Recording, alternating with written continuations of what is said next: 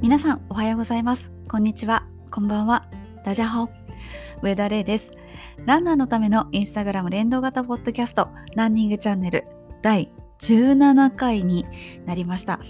10月ももう半ばを迎えてどんどん秋が深まっているような感じですけれども皆さんいかがお過ごしでしょうか？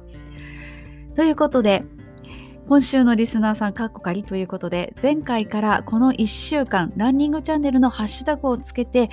インスタグラムで投稿してくださった方々のですね、その投稿をご紹介していっています。えー、今週1週間の動きなんですけれども、えー、まあ、以前からもあるんですが、まあ、今年ですね、コロナ禍で本当のリアルな大会はほとんど中止になってるんですけれどもそれにとって代わって行われているのがオンラインマラソンです。まあ、あのそのそれぞれのマラソンによってその、まあ、やり方は違うんですけれどもおおむね、えー、何かこうアプリをダウンロードしてですねで、えー、指定された期間中に指定された距離を、えー、走ると、まあ、一応完走したことになるみたいな形で、まあえーと、お金のかかるものもあるんですがお金がある程度かかるものはその代わり参加賞参加賞がいただけたりするような大会が行われています。そういうような大会に参加されている方っていうのがちょくちょくいらっしゃいます。そしてあの前回はえー、まあ、1週間前なのでこう秋の気配をちょっとずつ感じ始めているというような投稿が多かったんですがもう今週になると、まあ、まあ、当たり前のことながら1週間時が過ぎたのでこうもっともっと秋らしくなってきた投稿が多く見受けられました。まあ、秋の味覚ですとかあと紅葉ですね。はい、あの東京の中心部でも銀杏がもうあの実を落としてましてもう独特の独特の匂いを放っていますちなみにちょっと中国の人だったのか台湾の人だったか忘れたんですけれどもあのそちらにはイチョウの木ってないそうでしてなのでこの時期に日本に来るのがすごい嫌だと臭いのでっていうのを聞いたことがあります。ね、中は美味しいんですけどねすごい大好きですけどね銀杏。あとあの銀杏のこう色が独特じゃないですか。黄色と爽やかな緑みたいな。あれもまたなんか食欲をそそるというか見ていてすごく綺麗というかもうなんか宝石のようだなって思ってしまうことがあるんですけれども。はい銀杏大好きです。そして秋がちょっとずつ深まってきましたので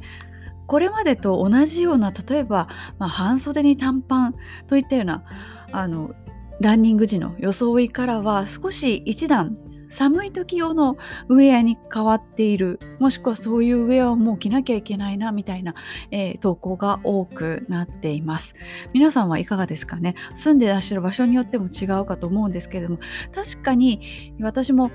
まあ普段走る時はまだ半袖に短パンだったりするんですがその後どっかお店に寄ったりとか買い物したりってなるともう冷えてくるので、まあ、あの携帯できるような薄手のジャケットのようなものを持って行ったりはしています。じゃないとちょっともう寒いですよね。ということでもう全面的にだんだんと秋が深まってきているっていうのが皆さんの投稿で見て取れました。あと日が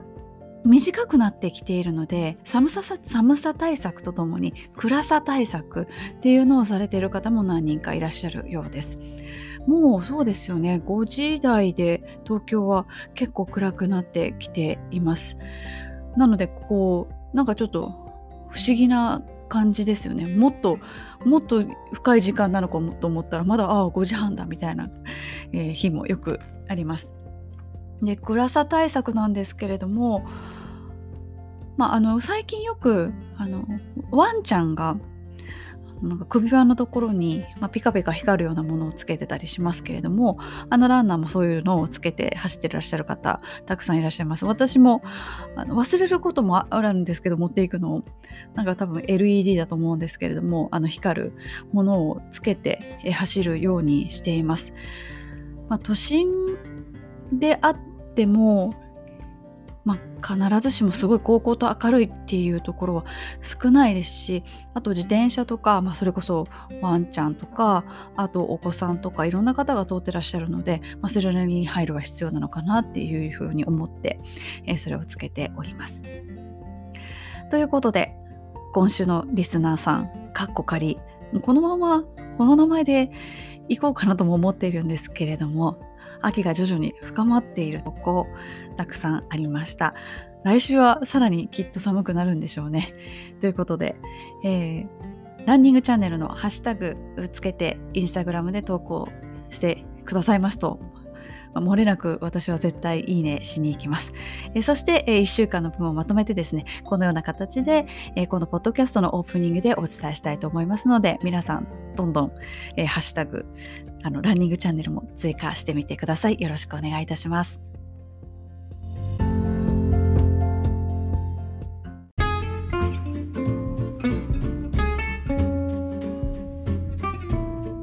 それではランナーズボイスのコーナーに移りたいと思います。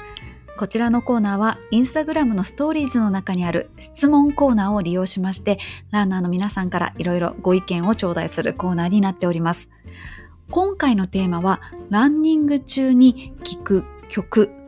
です。今回も200件以上ご意見いただきました。ありがとうございました。あの楽曲をおすすめしてくださる方もいらっしゃれば、アーティストをおすすめしてくださる方とか、あと聞かないですっていうのも、あの、意見として言ってくださる方とか、あもう本当にもういろいろかなりいろいろありました。ということで順番にご紹介していきたいと思います。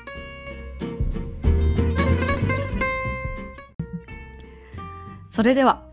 今回ランナーから最も支持を得たアーティスト楽曲からご紹介していきたいと思います今回最も支持を得たアーティストはスイちゃんですスイちゃんご存知ない方もいらっしゃるかもしれませんので今ここで紹介させていただきますと SUI というふうにアルファベット書いてスイというふうに呼びます。シンガーソングランナーというふうに名乗っていらっしゃいまして、今はですね YouTube で「歌らんチャンネル」というチャンネルを運営していらっしゃいます。登録者数がもうすぐ8万人の人気ラン YouTuber でありシンガーソングランナーです、えーま、私の親しい友人なんですけれども、えー、私が勤めさせていた勤めさせていただいていた、月刊ランナーズのランニング親善大使チーム R2 の同期でもあります。で一緒にですね台湾に、えー、行ったりとかあの普段もよく一緒にご飯を食べたりとかですね、えー、あの末永く、末永く？あの、ずっと仲良くさせてもらっている、あの、大切な友人の一人です。で、まあ、このあの、スイちゃんが歌う歌、いろいろあるんですけれども、その中のチャレンジャーという曲が今回最も、えー、支持を得た楽曲の中の一つでして、まあ、これはまあ、あの、スイちゃん自身もですね、なんとサブスリーランナーですなんですね。サブスリーランナーでもちろんこう走ることに関しては、まあ、一流ですし、あとまあ、ランナーの気持ちもよく分かってるということで、このチャレンジャーという楽曲は、まあ、ランナーのための曲と言っても、えー、過言ではないぐらい、えー、まあ、あの勇気づけられる曲ということで、えー、今回最も支持多く得ました。で楽曲という意味ではあの歌ではないんですけれどもこのチャレンジャーと同じだけの票が集まったのが映画「ロッキー」のテーマ。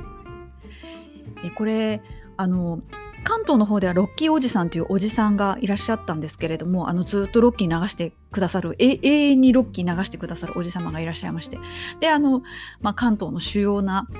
ー、ランニングの大会の時はですねそのおじ様をよく見かけるっていうのがあったんですけれども最近このマラソンのまあその道のところでですね沿道の応援の方がスイちゃんのチャレンジャーをかけてくださっているっていう方を何人か見かけたことがありまして、まあ、そのつスイちゃんに報告してるんですけれどもなのであのまあ、マラソンの時のですねこの二大巨頭になりつつあるのがロッキーのテーマとスイちゃんの「チャレンジャー」という曲なんじゃないかなというふうに今回あの結果が、まあ、こういうふうに出ましたのではい、というような状況であります。で続いて支持が多かったアーティストなんですけれども B'zです。30代40代の男性に支持が集中してます。まあ私と同じ世代ぐらいですね。まあそうですね大体男子は男子は絶対 B'z聞いてますよね。めっちゃめっちゃ B'z好きなやつとか絶対クラスに何人もいてあのカラオケでビーズしか歌わないやつみたいなのも絶対いる世代です。でその中でも支持が多かったものが「えつわもの走る」という曲です。つわもの走ると聞いてピンとこない方もいらっしゃるかと思うんですけれども漢字で書くと兵隊の兵に走るです兵隊の兵でつわものという風に読むそうです私も今回調べて初めて知りましてあの失礼ながらえ去年のラグビーワールドカップの時にあのリポビタンでの CM でもうむっちゃくちゃこのビーズの曲が流れてましたよね。であのアップテンポの曲でまあ、歌詞全部聞き取れないんですけどとりあえずノリがいい曲っていうような形でずっとずっと流れてたっていうのがあってですねもうあのラグビーワールドカップのテーマを音楽にしてもいいんじゃないかっていうぐらいもうあのラグビーの映像が自然と流れてくる曲「つわもの走る」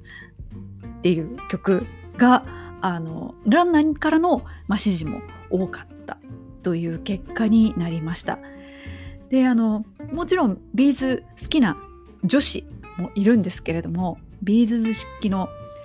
岡山県在住の女子からはですねこの理由としましてなぜなら岡山の神だからって書いてありましてちょっと思わずあの笑っちゃいましたねもう岡山の神岡山の至宝ですね B'zは。ということで、えー、第2位が B'zでした。でその次に、えー、支持が多かったのが Official髭男dism です。西日本続きますね。はい、ヒゲダン、いわゆるヒゲダンですね。で、このヒゲダンに関しては、えー、りかし世代は広かったです。40代、50代、60代の方も聞いてらっしゃるという方でした。で、ヒゲダン聞いてらっしゃる方は、結構他のアーティストも一緒に聴いてるっていう方が多かったですね。でその次に来たのが最近流行りの夜遊びです。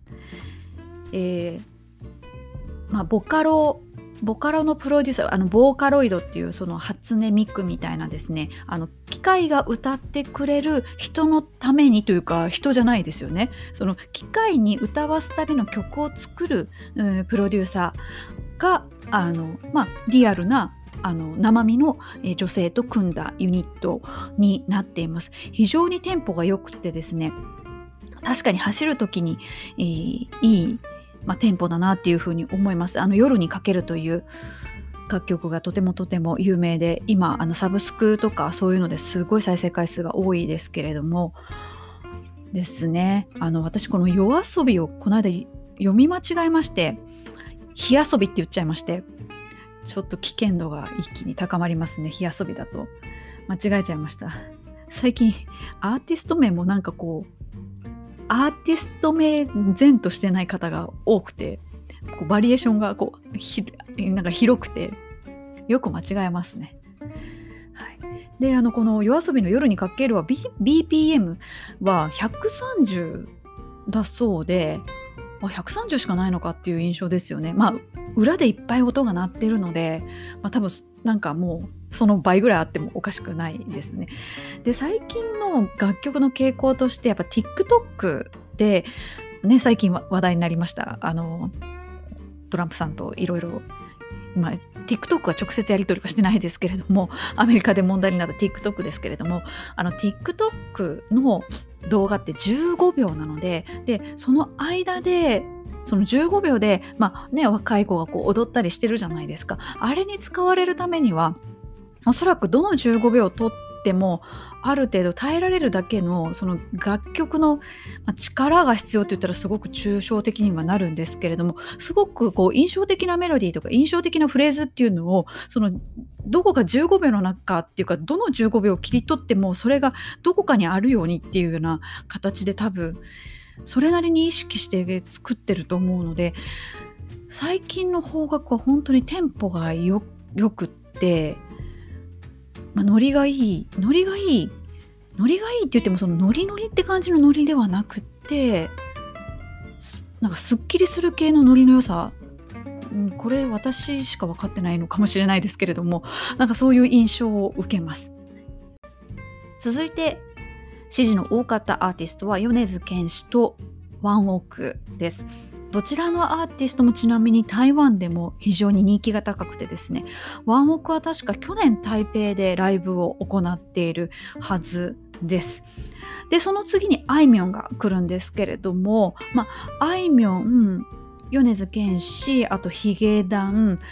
まあ、ワンオクこの辺を結構ぐるぐる聞いてますっていう方がいらっしゃいました。そしてその次に来るのが40代、まあ、50代ぐらいドンピシャのですねミスチルとボーイです。あのボーイご存知ですかっていう風にコメントいただいたんですけどもちろん知ってます。あのボーイもカラオケ行くとボーイしか歌わないやつは絶対クラスの中の誰か絶対いるっていうパターンですね。そしてその次があの最近のアーティストバンドが来まして緑黄色社会です。女性がボーカルのあの爽やかな感じの楽曲を提供しているバンドですね。あのフェスなんかでもよく登場してたりします。そして、えー、続きましてが BUMP OF CHICKEN Superflyです。まあ、 Superfly はもう歌めちゃくちゃ上手ですしこうすっきりするような感じの曲もあればしっとり聴かせるような曲もあったりとかですね本当に歌上手ですよね。で BUMP OF CHICKEN も、まあ、これもやっぱりなんかまあたまに聞くとというかたまに聴きたくなるたまに聴き返したくなるあの曲ですよね。まあ、その天体観測とかすごいねだいぶ前の楽曲ですけど今聴いても全然色あせない感じがあってすごいなっていうふうに思います。あのフェスで聴いたことがはいあります。そしてその次夏といえばのチューブが来ました。冬といえばなんか広瀬香美さんみたいなそういうような感じですね。あとその次ザード。ドリカム。プリプリ、えー、サカナクション。あと浜田省吾さんあたりがですねこの辺ぐらいまでがあの複数の方があの聞いてますというふうに挙げてくださったアーティストになります。続きましては洋楽ご紹介していきたいと思います。ちなみに邦楽と洋楽の割合なんですけれども8対2で邦楽を聴くという方がいらっしゃいました。私もうちょっと事前予想では洋楽聴かれる方多いかなっていうふうに思ってたんですけれども蓋を開けてみれば邦楽派が圧倒的多数でした。ということであの洋楽の方ご紹介していきたいんですけれども洋楽の中でも、ま、結構意見が多かったのが K-POP です、まあ、特に BTS とか、あと TWICE とか、まあ、あと K-POP 全般、全般聞きますという方いらっしゃいました。あと、えー、K-POP の次に多かったのが、あとクイーンですね。まあ、あのー、少し前に映画もありましたし、上がる曲が多いのでクイーンというふうに挙げてくださった方いらっしゃいました。あとは結構バラバラですね。あの昔の曲もあれば今流行りの曲もあったりということで、えかなり多岐にわたっています。えそして、えー、まあ、あの邦楽とか洋楽とか、まあ、そういうのはあんまり関係なくいろいろ聞いてますよという方の中で多かったのがあのサブスクで、まあ、提供されている、えー、音楽ストリーミングサービスの中のこうプレイリストですとかあと、まあ、ものによってはラ,、まあ、ラジオっていう風に名前がついていたりとかあのまあ、何かしらのカテゴリー例えばあのダンスミュージックとか EDM とかあとなんかエクササイズとかあのその時々に応じた楽曲を、まあ、あらかじめもうあのリストになっているものまたはジャンルが、まあ、あの流行りのものがもうリストになっていてもう選んでくれていてそれを、まあ、聞けばいいだけの状態になってるものを聞いてる方っていうのも結構多かったです。えーと、ちなみに Spotify では BPM 別のプレイリストもありますので、まあ、ご自身の,、まあ、あの1分間あたりの歩数なんかに合わせてそういうのも選んでみられるのはいいのかなっていうふうに思います。やはりあのー、最近は皆さんそのそういう Spotify とか Apple Music とか、まあ、いろいろありますよね LINE Music、Amazon Music っていうような形でサブスクの音楽ストリーミングサービスを利用して聴いていらっしゃるという方がとてもとても多いです。昔はね、パソコンに CD 入れて iTunes に読ませてそれを iPod に送ってみたいな作業をしてたのが本当にもう今は昔で懐かしいっていう感じですよね。今 CD 自体あまり見なくなってしまった CD を買いに行くとか借りに行くとか、まあ、いうのがなくなってしまってまあ寂しいことなのかでも一方であのそういうサブスクから火がついてとても有名になるアーティストも最近増えてきてますしあなんかこの人すごいこの曲いい曲だなと思ってアーティストのことを調べてみようと思ってもその人が例えば男性なのか女性なのかとかおいくつぐらいの方なのかとかそういうのもわからない人とかも結構いてこうでもおそらくアーティストの中にはまああの世の中にっていうかねあまりこう人の前に出るのが得意じゃない方ももしかしたらいらっしゃるかもしれないのでそういう方にとっては今の時代ってすごいいいのかなって思いますし誰にでもチャンスがあるっていう意味ではなんかどこか大きなレーベルに所属しておかなきゃいけないとかそういう制限が、ないのであと音楽を作るにおいてもまあ、パソコンがあって少し機材があればすぐにできる時代ですのでこう誰にでも、えー、機会が与えられている時代なんだなっていうのをすごく感じます。ここからは全くの個人的興味でやってみたことを皆さんにシェアしたいと思います、えー、今回個人的興味で私が勝手にやってみたことはですね今回皆さんからいただいたランニング中に聴く曲ちょっと邦楽に限定するんですがその歌詞を流行りの AI でえー、テキストマイニングしてみました。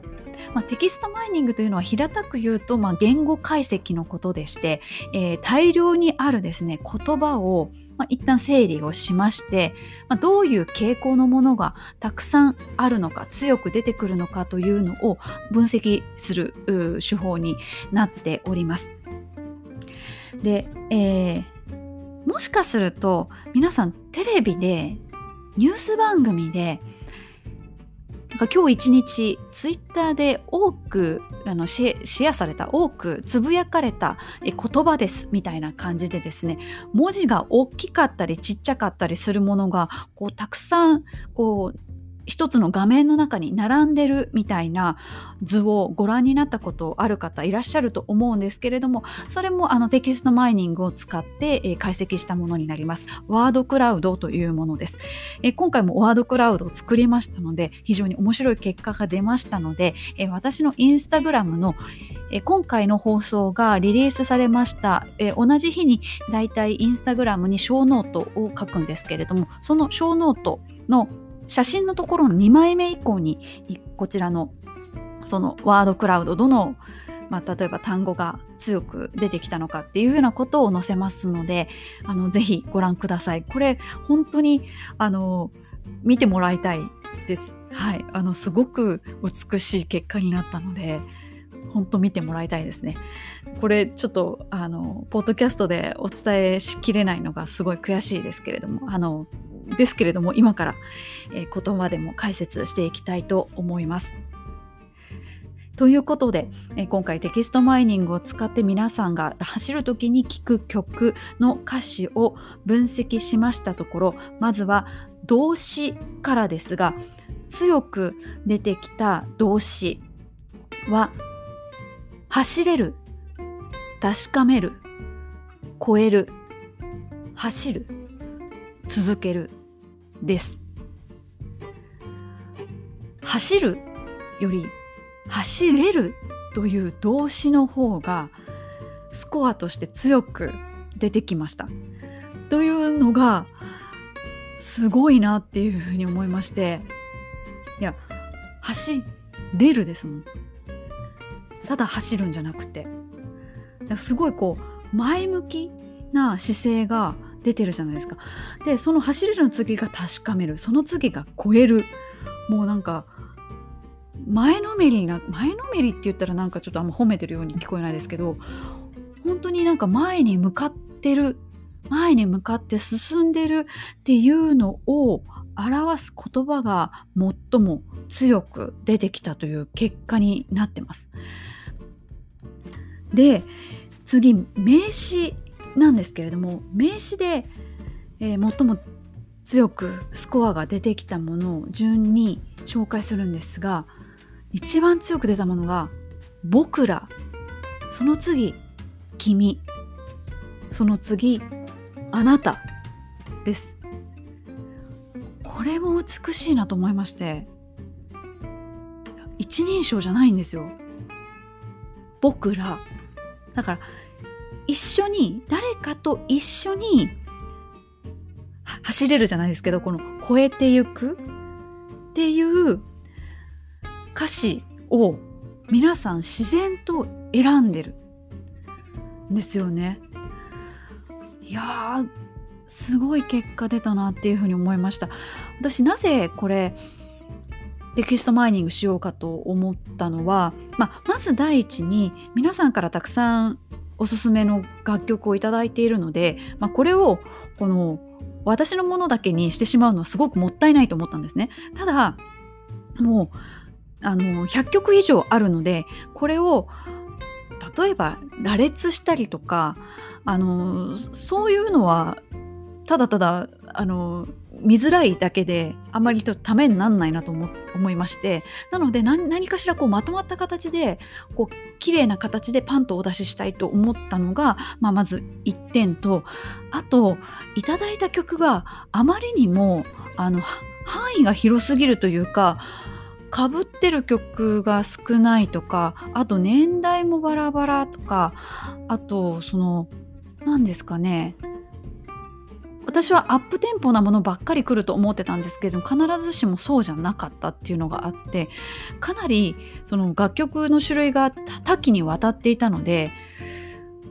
これってなんか傾向があるのかなっていうのがそのまあリストとしてあの自分自身は残してるんですけどもリストを見た時にちょっとあんまり共通点が見いだせなかったのでちゃんとちょっと客観的にあの分析してみようと思って今回テキストマイニングしてみたんですね。そうするとあそうするとこういう結果になりまして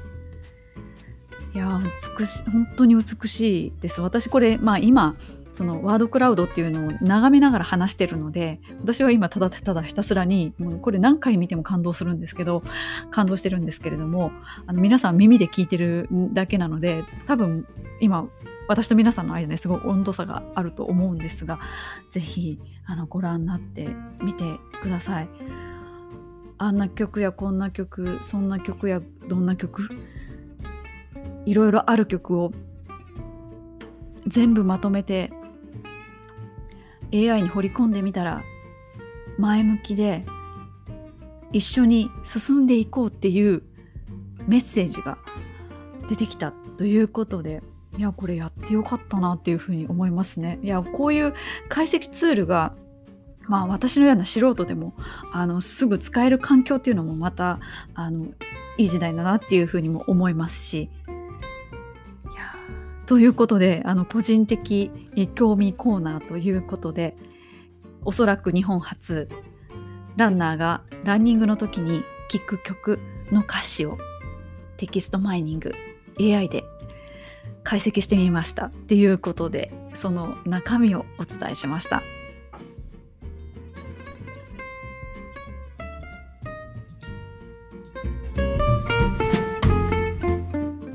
ということで今回のランナーズボイスはランニング中に聴く曲ご紹介していきました。最後にですね一件コメントをいただいております。今回最も支持の多かったシンガーソングランナースイちゃんからコメントをいただきましたので私の方で読ませていただきたいと思います。ランニング中に聴く曲たくさんの方が投票してくださり心から感謝いたします。楽しいがより楽しく苦しいランは少しでも楽になるような歌を皆さんの追い風になるような歌を歌っていけたらと思っています。みんなで一緒に頑張っていきましょう。AAO ということで AAO っていう曲もあるんですけれどもいい曲なんですけれどもすいちゃんからコメントをいただきました。すいちゃんありがとうございます。なんかね、あの、アーティスト名なので、本当はスイって呼ばなきゃいけないんでしょうけど、なんか友達なので、なんかついついちゃんをつけちゃいます。ということで、まあ、このような形で歌でランナーを、ま応援してくださってる方もいるっていうふうに思うとこうちょっと励まされますよね。さあ皆さんの推薦してくださった曲は入ってましたでしょうか？それがどれぐらいのところに位置してましたでしょうか？あと何かあの今回のことで気づきがあれば幸いです。ということで今回のランナーズボイスはランニング中に聴く曲でした。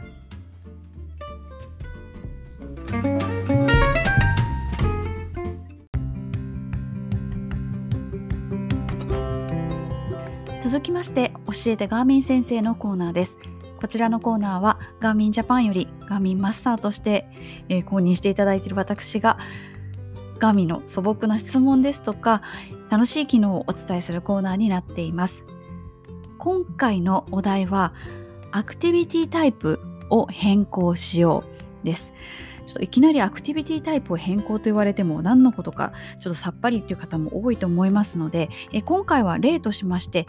ジムでよく置いてあるエアロバイクあのご自宅で持ってらっしゃるっていう方もいらっしゃるかもしれませんがそちらの記録の方法の仕方についてご説明していきたいと思います。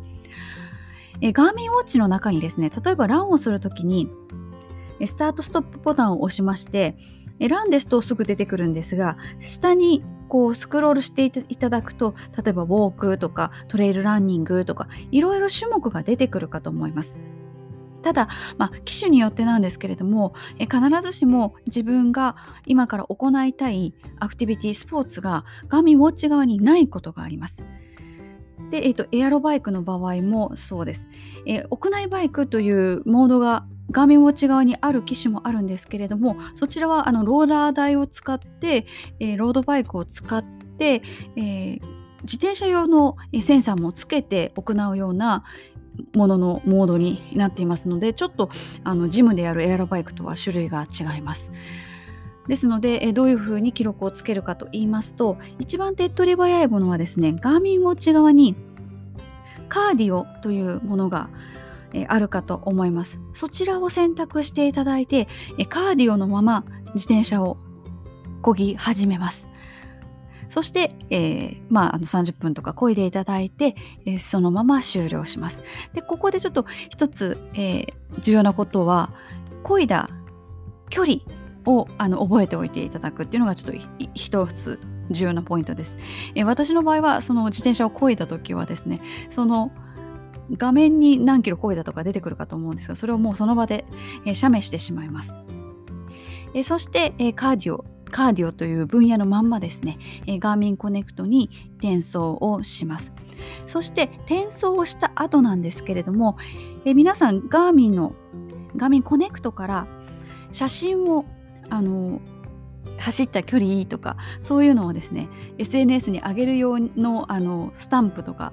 えー、距離表示とかありますよね。そこをやる画面があるかと思います。それでそこの画面のところで右上に3つの点々があるかと思います。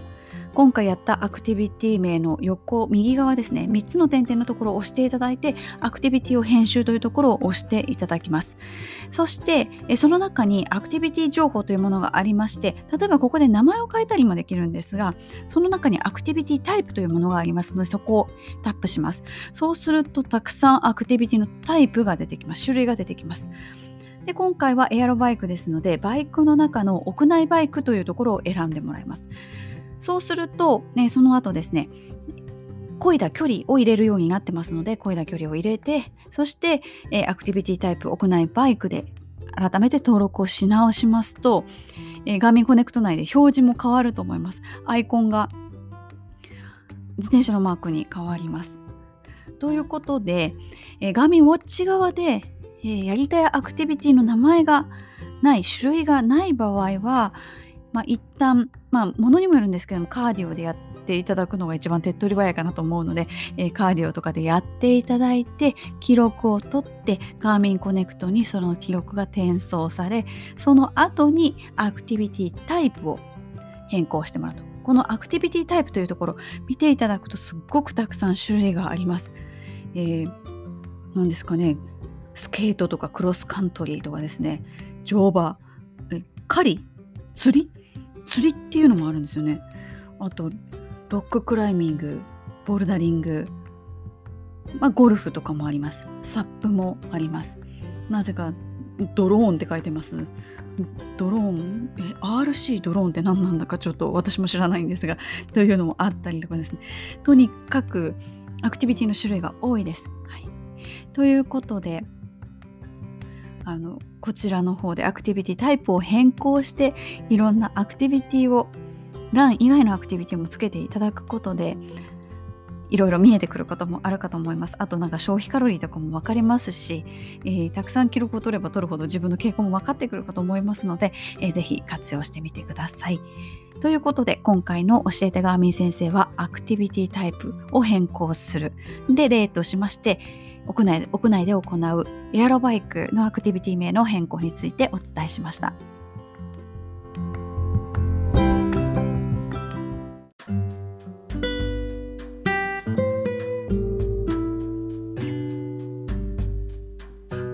そろそろお別れの時間が近づいてまいりました今回もランナーズボイスに200件ほどのご意見いただきまして本当にありがとうございました普段まあ、あのインスタグラムでご意見募集しておりますので、まあ、皆さんインスタグラム見てらっしゃるとは思うんですけれどももちろんインスタグラムも情報を共有する場ではあるんですがポッドキャストはまたちょっと違うなっていうふうに自分自身で感じておりましてまあそういうふうにこう何か思いを共有する場所はあの一つよりも二つの方がいいでしょうし二つよりもたくさんの方がいいと思いますのでそういう場のうちの一つを、まあ、提供うまく提供できればいいなっていうふうに思いながらあの日々このポッドキャストの作成ですとか運営ですとか、まあ、企画立案ですね。全部ですね。はい。やっております。今回も皆さんがまあ共感できる点とかあこういう風な聞き方されてる方もいらっしゃるんだみたいなあの気づきがあれば幸いです。さて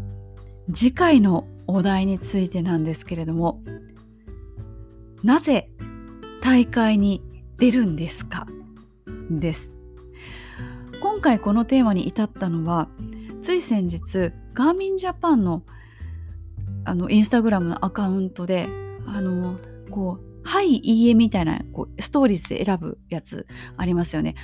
あれで大会に出たことがありますかっていうのをやってらっしゃって